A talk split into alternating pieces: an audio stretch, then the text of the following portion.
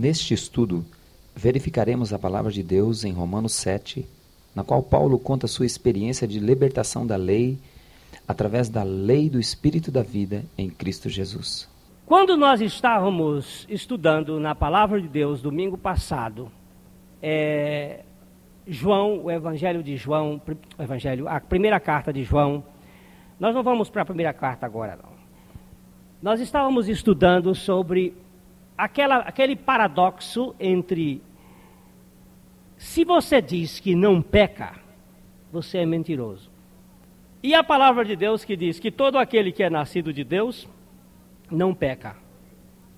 Então nós estávamos estudando entre este aparente paradoxo.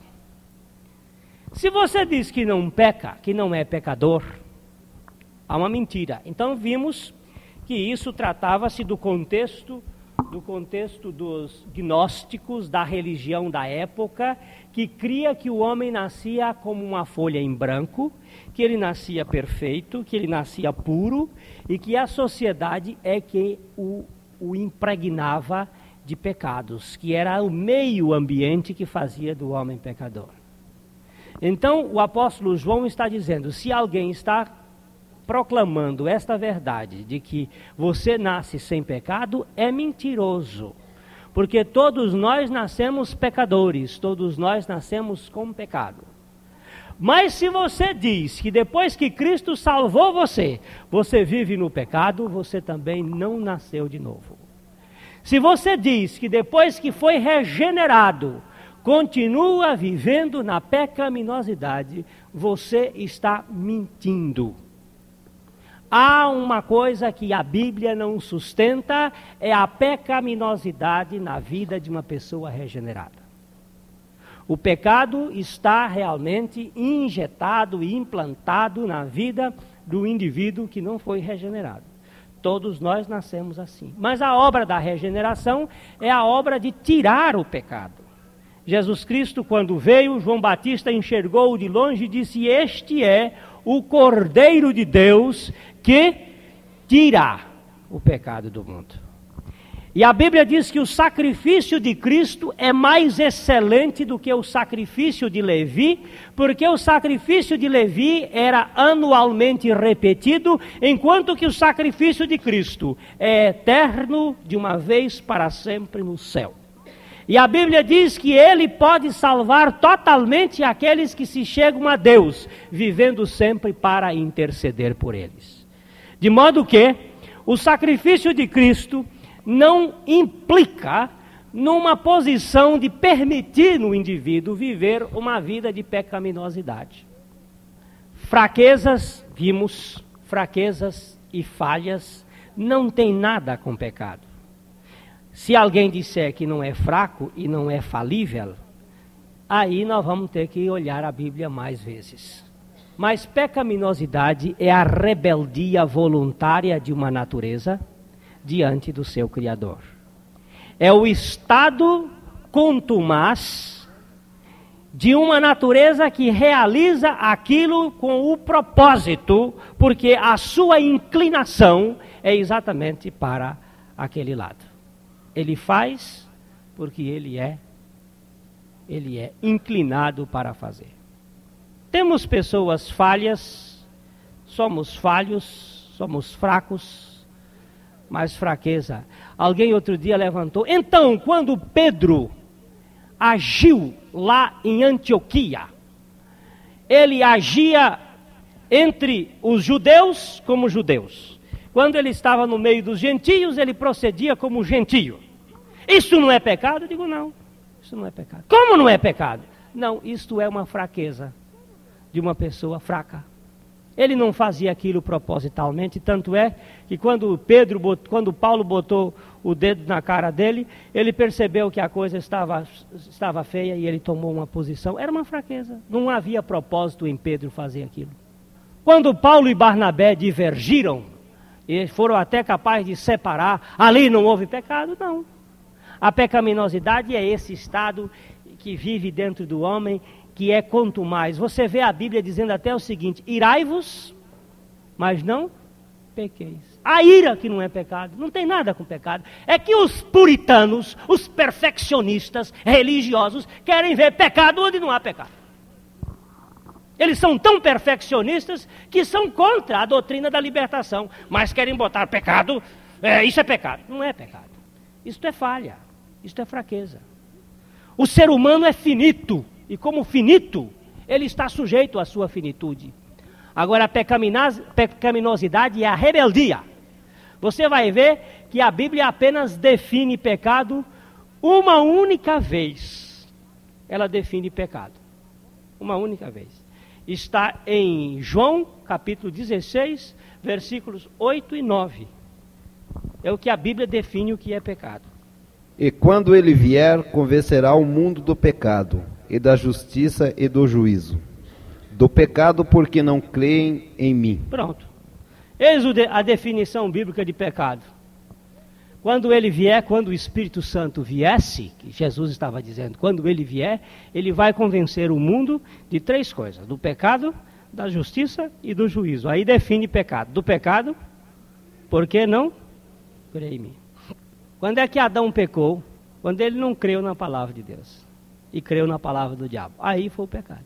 Pecado é não crer, gente. O resto é consequência são frutos. Nós pensamos que é, pecado é adultério, é matar, é roubar, é falar mal da vida. Isso é consequência.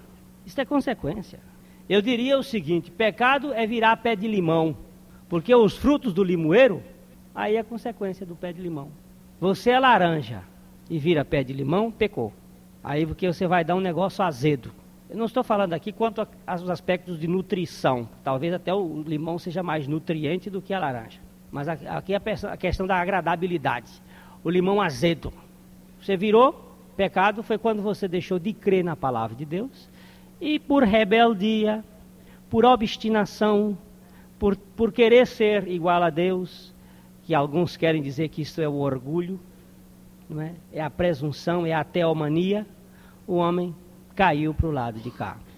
E tudo mais é consequência. A palavra de Deus nos revela em 1 João capítulo 3, versículo 4, que há uma rebeldia dentro da posição da pessoa que não, não crê. 1 João 3, 4. Todo aquele que pratica o pecado também transgride a lei, porque o pecado é a transgressão da lei. É. A palavra lei na Bíblia, ela não significa simplesmente mandamento, mas ela significa palavra, ela significa o preceito, ela significa o ensino do Senhor. O que é, que é o pecado? É a transgressão do preceito. E essa transgressão é fruto desta rebeldia. A pessoa numa posição rebelde que se põe contra. Enquanto que a fé é o oposto do pecado. A fé é o oposto do pecado. Pecado é uma coisa, fé seria o oposto do pecado. Você vai encontrar isso, eu acho que é Romanos 14, o último versículo. Eu não estou me lembrando bem, mas eu tenho a impressão que é. É, Romanos 14. Pode ser o último, que aí fica fácil de não precisar dizer qual é o número. Sabendo que é o último, é o último. Mas aquele que tem dúvidas, se come, está condenado porque não come por fé. E tudo que não é de fé é pecado. É. O que, que é pecado? É tudo que não é de fé. Porque pecado é não crer. Por exemplo, a Bíblia diz que Cristo morreu. Amém? Amém. A Bíblia diz que eu morri com Cristo. Amém? Amém, é fé. A tua palavra diz, a tua palavra diz. E se eu morrer, justificado estou do pecado. Romanos capítulo 6, versículo 7. Ela é muito enfática em dizer exatamente isto. Porque aquele que está morto está justificado do pecado. Mas onde é que está morto? Romanos 6, 6. Sabendo isto que o nosso homem velho foi com ele crucificado, para que o corpo do pecado seja desfeito, para que não sirvamos mais ao pecado. O que é que precisa saber? O que é que você precisa saber? O que é que você precisa saber? que o nosso velho homem foi com ele crucificado. Isso é que precisa saber. Porque sabendo a gente pode crer. E a gente crendo a gente pode gozar, experimentar. É uma, é uma consumação de fatos. Você não pode experimentar uma coisa que você não sabe. Você não pode crer naquilo que você não conhece. Então você precisa primeiro conhecer, para depois você crer, para você poder experimentar. E a Bíblia está dizendo: você precisa saber de uma coisa. O que, é que você precisa saber? Saber que o nosso homem velho foi. Olha o verso 3 aí, começando com uma palavra de ignorante. Ou não sabeis que todos quantos fomos batizados em Jesus Cristo fomos batizados na sua morte? Engraçado, não é? Ou não sabeis? Não sabeis é o quê? É ignorância. Ou não sabeis que todos quantos fostes o quê? Batizados aonde? Em Jesus Cristo. Fomos batizados aonde? Na sua morte. Está falando em batismo em água aí? Aí está falando alguma vez de que o batismo é por imersão, por ablução, por, por como é mais aquele? Aspersão debaixo da bandeira, em cima da bandeira, em nome do Pai, em nome do Pai, do Filho e do Espírito Santo, no nome de Jesus. Qual é o tipo que a Bíblia está falando de batismo aí? Batismo em Cristo. O que é batismo em Cristo? O que é batismo em Cristo?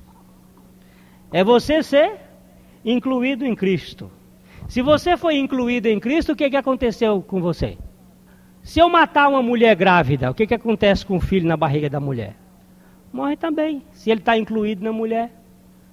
Só que o filho morre fisicamente. E Jesus Cristo não nos atraiu fisicamente, ele nos atraiu espiritualmente, para nos fazer morrer aonde? Veja Romanos 7, 4. Aonde é que ele fez a gente morrer? Assim, meus irmãos, também vós estáis mortos para a lei pelo corpo de Cristo, para que sejais doutro daquele que ressuscitou de entre os mortos, a fim de que demos fruto para Deus. Aonde é que você morreu, Rosana? Aonde é que você morreu? Na cruz. Sim, mas aonde? No corpo de no Cristo. corpo de Cristo. No corpo de Cristo. Quem é que diz isto? A palavra de Deus. E agora? O que, que é pecado? É não crer nesta palavra. Se a palavra de Deus declara que nós fomos incluídos no corpo de Cristo, o que, que a gente faz? Diz o outro aqui, ou crê ou pede misericórdia. Meu Deus me faz crer tem misericórdia, é verdade. Eu fui almoçar com a Raquel, ela hoje não está aqui. Né? Eu fui almoçar com a Raquel essa semana, ao meio-dia. Quando nós entramos na casa dela, para esperar o marido que ia chegando, ela virou para mim e disse o seguinte: passei de bode para carneiro. Não, ela disse o seguinte: você tem uma ovelha nova na igreja. Digo, quem? Uma que passou de bode para carneiro. Digo, quem foi? Disse, eu. Como é que foi? Disse, quando eu comecei a escutar essa mensagem, me desesperei. O negócio começou a, a me perturbar. Aí, eu fui para o pé da minha cama um dia e disse assim: Isto que o que o Edu estava falando aqui, pede misericórdia. Disse: Meu Deus, tem misericórdia de mim. Se esta verdade é verdade, se isto aí não é invenção, me faz crer que eu estou crucificada com Cristo. E ela disse-me o seguinte: uma, uma suficiência de Deus tomou conta de mim. Ela disse: a coisa parece engraçado. O Tatinha, Tatinho, o marido, ele não está nem me conhecendo mais. E ele chegou para mim dizendo assim, nós estávamos almoçando, ele disse para mim o seguinte, minha mulher está diferente, pastor. Eu digo, é verdade, porque uma vez que nós fomos crucificados com Cristo, Cristo vencer a nossa vida, tem que ser diferente. Esse negócio de dizer, eu sou regenerado, mas continuo o mesmo, isso aí é conversa fiada. Isso aí é mentira. Eu nasci assim, eu cresci assim, eu vivi assim. Gabriela. Isso aí é conversa fiada. É de Gabriela. Isso aí é de, de Jorge Amado. Não, senhor. Eu nasci assim, eu cresci assim, mas Deus me fez assado. Deus trocou a minha natureza. Ele tirou a natureza velha, porque para a gente fazer assado tem que matar. Ninguém pode fazer um assado de uma coisa que está viva. Então matou, tirou a velha natureza e agora colocou a dele. Isso tudo quem diz é a palavra. Isso tudo quem fala é a palavra de Deus. E pecado é o quê? É não crer nesta palavra. Mas nós tínhamos é, proposto no nosso coração, segundo a, a busca da vontade de Deus, estudarmos um pouco hoje o capítulo 7 de Romanos, que é uma história que muita gente está dizendo que Paulo está se referindo aqui no capítulo 7 de Romanos, que ele já era crente, eu até não duvido que ele era crente. Nós já vimos ali no, na introdução que a pessoa pode ser crente, é? e Paulo era, aliás, como é que diz? Paulo era um excelente crente. Ele era um crente tão bom que ele disse: quanto à justiça que estava na lei, eu era irrepreensível. Era um crentão. Se há uma pessoa que a gente tira o chapéu para a sua crença, é o doutor Saulo. Mas também, se é uma pessoa que nós temos certeza, com todas as letras maiúsculas, de que ele estava indo passo a passo para o inferno, é o doutor Saulo. Porque ele não era regenerado, porque se ele fosse regenerado, o Senhor não iria aparecer a ele no caminho de Damasco e não iria fazer aquela obra que fez na vida dele. Mas o Saulo era um homem temente a Deus. Ah, e temente a Deus não, não basta? Não basta. Você pode ser temente a Deus e ir para o inferno. Jó era temente a Deus e ia para o inferno. Cornélio era temente a Deus e ia para o inferno. Cornélio era um homem temente a Deus, era um homem de oração, era um homem que esmolava, que dava esmola aos pobres, era um homem que tinha boa reputação de toda a nação judaica, era um homem assim, mas teve que receber a mensagem da regeneração. Interessante foi que nesta vida de Cordélio, o anjo apareceu para ele, mas não pregou o evangelho. Podia os anjos pregarem, não podia? O anjo chegou para Cornélio numa visão e disse: Cornélio, olha, manda buscar lá em Jope um homem chamado Simão, ele está na casa de outro Simão, você manda buscá-lo, porque ele tem uma mensagem para contar para você. Por que, que o anjo não contou a mensagem? Por que, que o anjo não pregou para Cornélio? Não evitou que Pedro gastasse um dia e meio de viagem andando a pé para ir pregar Cornélio lá na casa dele? Por que, que não aconteceu isso? Porque os anjos não experimentaram a regeneração e quem não experimentou não pode pregar. Os anjos nunca passaram, eles não são testemunhas. Só quem pode pregar é quem é testemunha. Vós sois testemunhas. Testemunha é aquele que que que participou do evento. Uma pessoa que não participou do evento não pode ser testemunha. Testemunha de casamento é aquele que participa do casamento. Testemunha de um crime é aquele que participa do crime. Não é que participa fazendo, mas participa vendo. Agora, no caso da testemunha de Jesus Cristo, é aquele que participou da morte e da ressurreição. Quando os apóstolos foram escolher um substituto para Judas, disseram: Vamos escolher alguém que tenha participado do ministério de Jesus desde o seu começo até a sua ressurreição. Agora, naquele tempo, se participava vendo, se participava andando, se participava ali. Agora, nós temos que participar como? Crendo. Eu sou tão partícipe da morte de Cristo como Pedro foi. Só que Pedro foi contemplador e eu fui partícipe experimental agora. Depois Pedro também foi partícipe experimental quando ele creu no fato. Mas essa participação significa que nós estávamos lá naquela cruz. Aquela cruz nos incluía também. Agora, o nosso, o nosso amigo é, Cornélio era um homem bom. Era um homem temente, era um homem, um homem que valia a pena. Se eu fosse pastor é, da igreja lá na cidade dele, em Cesaré, eu até convidaria Cornélio para pertencer à igreja. Se eu fosse, como eu era dos mais bestas antigamente, eu, um homem daquele jeito, ainda mais que ele era um oficial romano, devia ganhar bem, o dízimo dele não ia ser ruim, e é uma coisa que pastor gosta é de dízimo grande. Então, este homem aqui ia ser uma bênção, mas, mas Deus que não entra na enrolada, diz: Este aqui precisa passar por uma experiência, primeiro, de, de trocar a natureza dele. De modo que eu não admito essa ideia. Ah, Paulo era crente? Era crente. Mas ele era regenerado? Quando ele estava dizendo o que ele disse no capítulo 7 de Romanos, ele não tinha experiência de regeneração.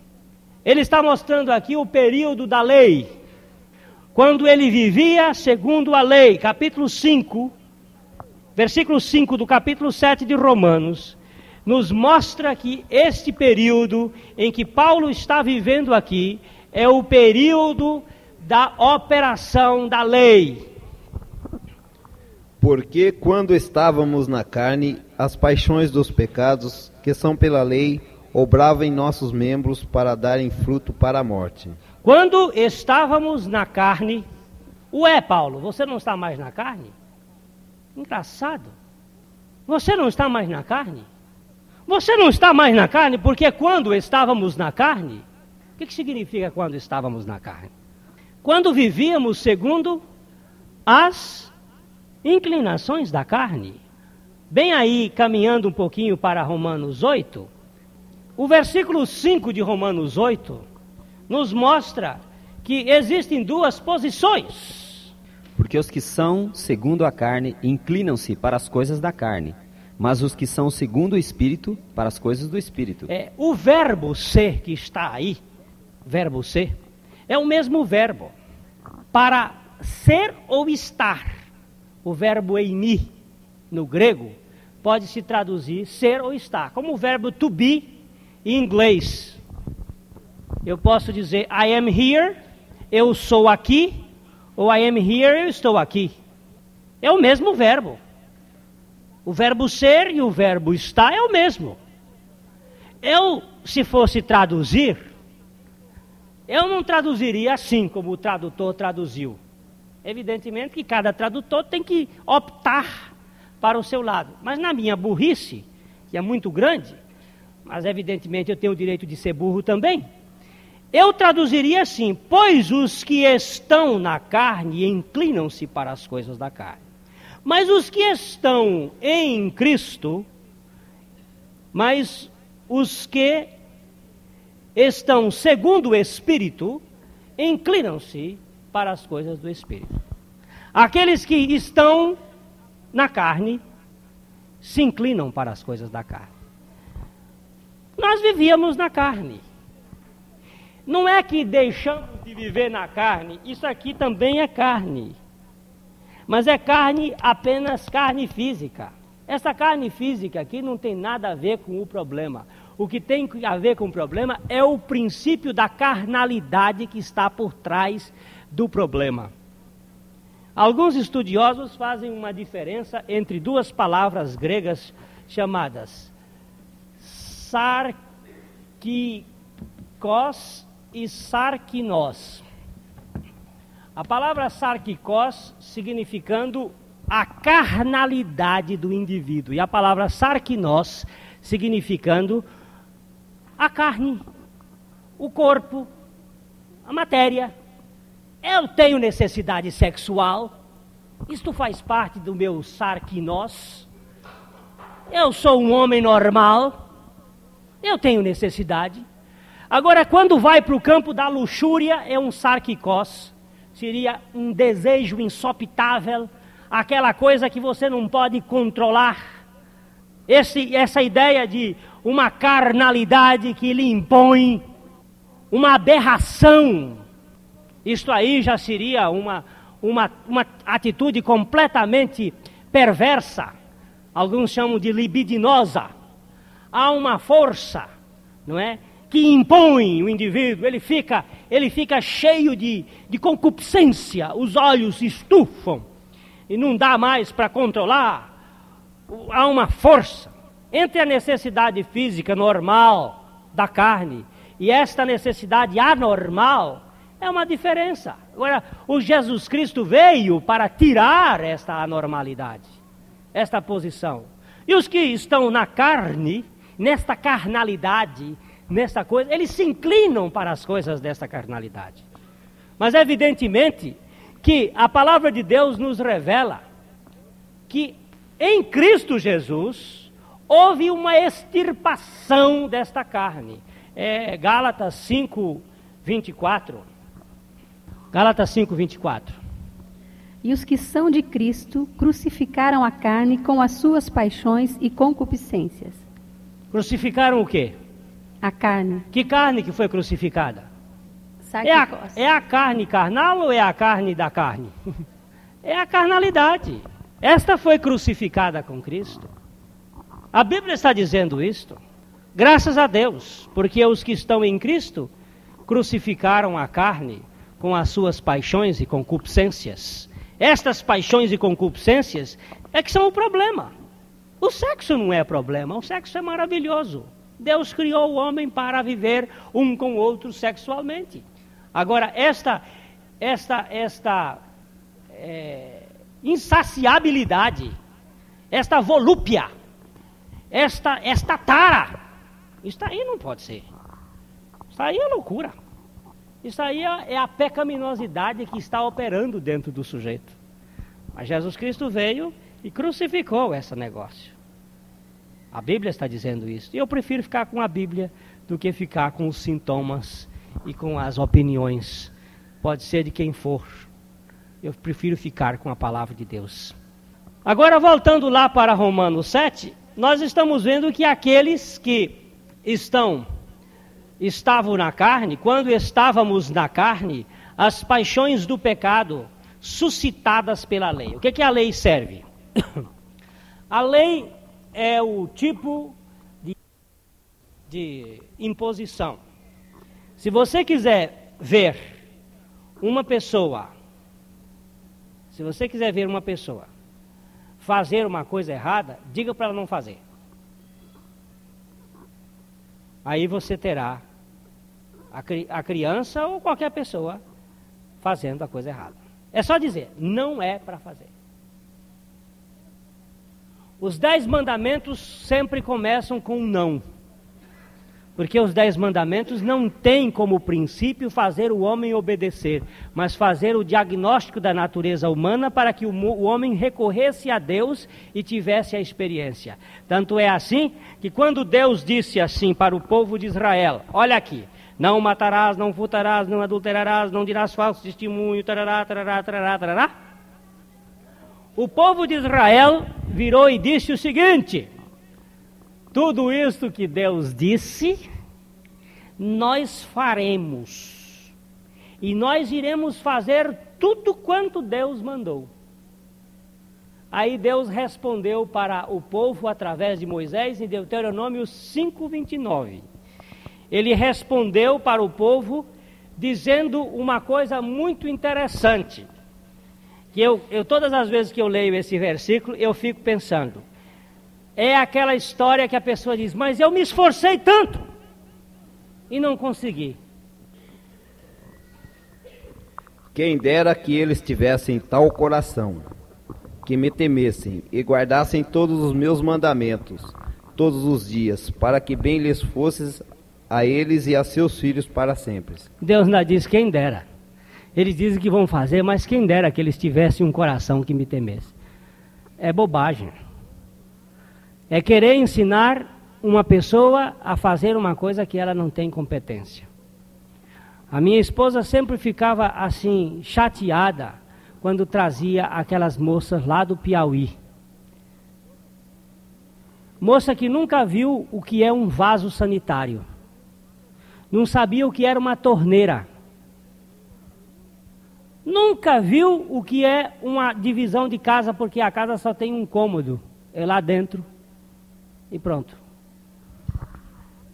Não sabe nada. Aí vinha aquela moça crua, selvagem, sem nenhum polimento social, e vinha trabalhar em casa.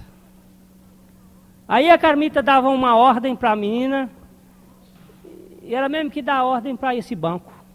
Ela não estava sabendo. Você abre a torneira, minha filha.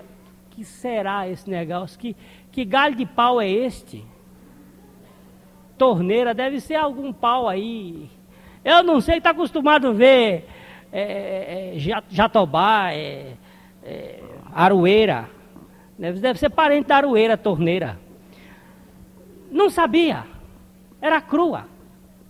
Aí tinha que levar um tempão redefinindo, reeducando, dizendo outra vez e tornando dizer. Aí chegava um ponto, ela dizia assim, mas não aprende. Eu digo, minha filha, isso levou 30 anos, 20 anos, aprendendo de um jeito, você quer mudar de uma hora para outra? Não muda assim não. A mudança da pessoa não é um negócio. Ele precisa primeiro compreender, depois da compreensão é preciso que haja a mudança das atitudes, para depois haver a mudança do comportamento. Agora, veja bem, o Thomas outro dia fez uma, uma projeção daqui, quantas mensagens sobre o novo nascimento já foram pregadas aqui nessa igreja. Aí ele chegou naquela ocasião à conclusão de que tinham sido pregadas 1.800 mensagens sobre o novo nascimento aqui na igreja. Quando ele fez esta projeção, eu fiquei arrepiado. Eu digo, ainda tem tanta gente, tanto membro da igreja que não foi regenerado. Como é que o senhor sabe? Porque pelos frutos se conhece a árvore. Não se tira figos de abrolhos e nem uvas de espinheiros. A Bíblia diz isto. E quando a gente vê fofoca e mentira, e quando a gente vê é, é, atitudes de provocação no meio de uma comunidade, e pessoas fazendo isso, você sabe que essa pessoa não foi regenerada. Você pode declarar com todas as palavras grossas de que não há regeneração. Porque se houvesse regeneração, havia uma atitude, era de cobrir o pecado da pessoa. Porque a Bíblia diz que o, o amor cobre multidão de pecados. Cobria a fraqueza do indivíduo e iria levar a mensagem da restauração e da regeneração e não exprobá-la em público como se fosse uma bandeira que deveria ser defraudada por um, um, guerreiro imundo. Não tenho dúvida de que há muita gente aqui que está aqui escutando esta mensagem, mas o coração é mais duro do que esta pedra. Mas há uma coisa que eu sei: que água mole em pedra dura tanto bate até que fura. Esta palavra há de fazer você renascer. Ou você renasce, ou como disse o Elias há pouco, bota essa dinamite e você explode. Eu agora estou igual o, o deputado lá. Que pobre que exploda. E agora eu estou dizendo que esses crentes duros que exploda. Mas esta mensagem não vai ser deixada de pregar. Então o senhor para de pregar, nós botamos o senhor para fora, então já estou na rua. Pode mandar embora. Porque parar de pregar isso não vou parar. Agora é birra de menino, daqui não sai, daqui ninguém me tira. Mas graças a Deus, porque muita gente está experimentando. Está sendo trocada esta natureza. E está mudando radicalmente. Agora, minha gente, quando vivíamos a lei, a lei ela nos exaltava, ou melhor, ela nos excitava para a desobediência. Eu já contei aqui uma vez que Câmara Indiscreta, era um programa da TV Rio no Rio de Janeiro, resolveu fazer umas brincadeiras com pessoas e, e fazia um buraco lá numa parede, dizia assim: não olhe. Lá dentro daquela parede tinha uma câmara e lá fora, lá em cima, tinha outra câmara. Não olhe. Era uma tentação. O sujeito passava ali, não olhe. Aí ele voltava e, e lá dentro tinha, ah, seu safado. Pegamos aí, você está sendo filmado lá atrás. Aí pegava o sujeito, ele ficava tão sem graça. Mas é só dizer não, e o camarada vai fazer. Você quiser fazer uma criança obedecer, diga para ela: faça, meu filho. Faz isso. Bata a mão no fogo. Aí ele não vai. disser não, é, dizer não. Eu tenho um caso que me chamou muita atenção. O pai é uma peste ao quadrado. A mãe é uma religiosa extremada. O filho foi criado com o pai e se tornou um homem, um rapaz, de um equilíbrio fora de série.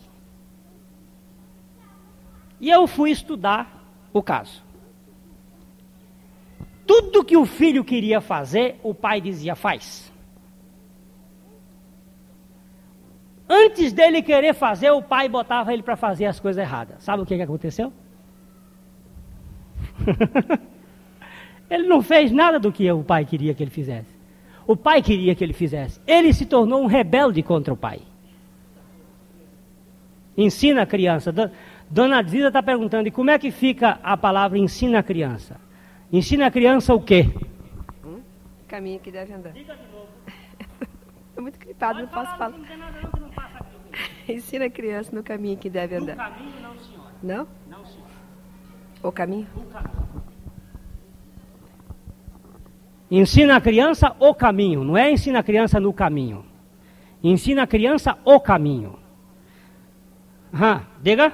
O caminho é Jesus. E o caminho é Jesus. Ensina a criança o caminho, não é ensinar a criança no caminho. Essa tradução que bota no caminho é tradução de religioso que quer ensinar o caminho da igreja. Mas a Bíblia não está sustentando isso. Ensina a criança o caminho. Quem é o caminho?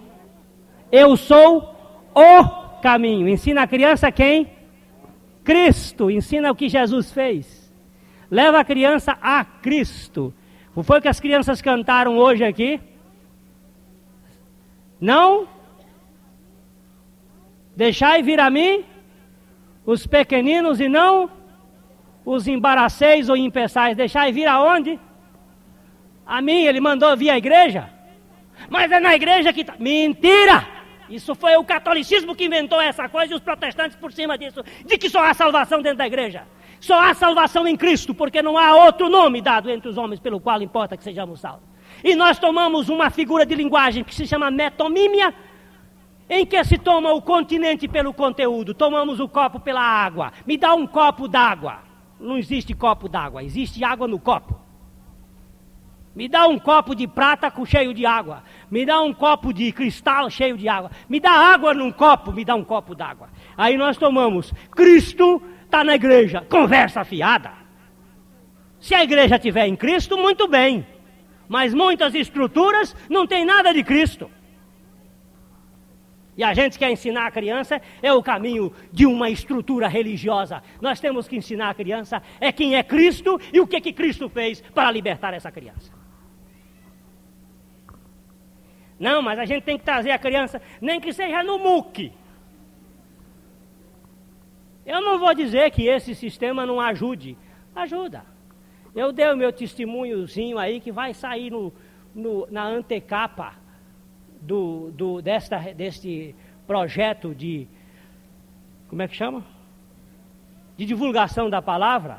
E eu agradeço a Deus o ter sido criado no lar evangélico e de ter sido estudado em colégios evangélicos quanto à minha ética. Muitas coisas que eu aprendi ali foram úteis e são úteis. Não digo, não, não, não achincalho, não digo, mas que mudou minha natureza, não mudou não. Que foram úteis, foram. Que são úteis, são. Aprendi muitos princípios de boas maneiras, que às vezes não servem para nada, mas a gente aprende. Não é? Agora, o que precisa mais é esta natureza ser trocada e a natureza de Deus ser implantada.